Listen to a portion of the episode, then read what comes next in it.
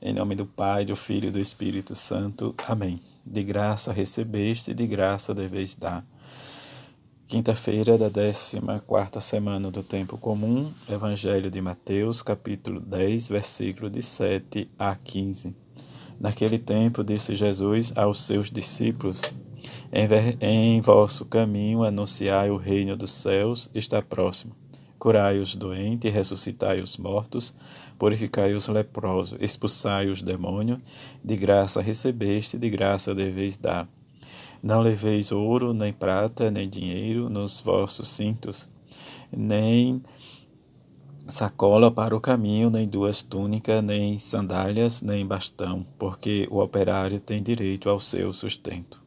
Em qualquer cidade ou povoado, onde entrardes, informai-vos para saber que em ali seja digno. Hospedai-vos com ele até a vossa partida. Ao entrar de numa casa, saudai, se a casa for digna, desça sobre ela a vossa paz. Se ela não for digna, volte para, a, para vós a vossa paz. Se alguém não vos receber, nem escutar vossa palavra, saí daquela casa ou daquela cidade e sacudi a poeira dos vossos pés. Em verdade vos digo, a cidade de Sodoma e Gomorra será tratada com menos dureza do que aquela cidade no dia do juiz. Palavra da salvação, glória a vós, Senhor. Nesta liturgia deste quinta-feira, em que vivenciamos a nossa experiência em adorar Jesus na Eucaristia. Que nossa adoração seja em reparação pelo desagravo do Sagrado Coração de Jesus, pelas as vezes que nós não vivenciamos a nossa experiência. Experiência essa em que Jesus nos convida a anunciar a sua palavra. E palavra esta que nos leva cada vez mais a ter esta experiência de amor, de misericórdia de perdão. A missão de Jesus continua em que ele envia seus discípulos para anunciar. E este anúncio vai agora acompanhado de milagres que vive e que vai realmente mostrar quem é a pessoa de Jesus. Jesus também pensou no sustento dos apóstolos, e desse sustento nós vemos que durante a missão, como ele diz, o operário é digno realmente do seu sustento, da sua alimentação, como ele diz nos evangelhos. Mas precisamos ter na nossa consciência, mesmo diante dos milagres que confirma a missão dos apóstolos, dos discípulos, precisamos viver diz mais de perto a nossa experiência de seguidores de Jesus.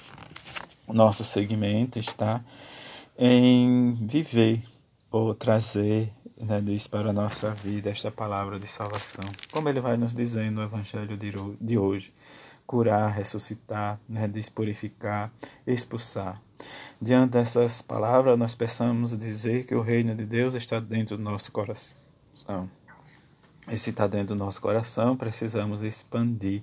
Que Jesus nos cure, que expulse os nossos maus juízos, os nossos maus pensamentos e que possamos também vivenciar nossa experiência de ser diz com o reino o que vai distribuir na nossa simplicidade, na nossa vida em que vivenciamos a palavra de Deus e viver, né, diz e como ele nos diz informar que o reino de Deus está ali, que o homem de Deus chegou.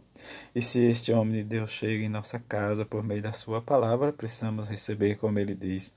Se a casa for digna, desça sobre ela a vossa paz, e se não for digna, volte para vós a vossa paz. É esse intercâmbio de graça e de dons que Deus nos dá para viver e testemunhar o seu reino. Se a casa for digna, se nós formos dignos, sempre receberemos, diz a sua palavra, diante da vocação nossa e que o nosso batismo sustenta, diz a nossa vida e o nosso testemunho.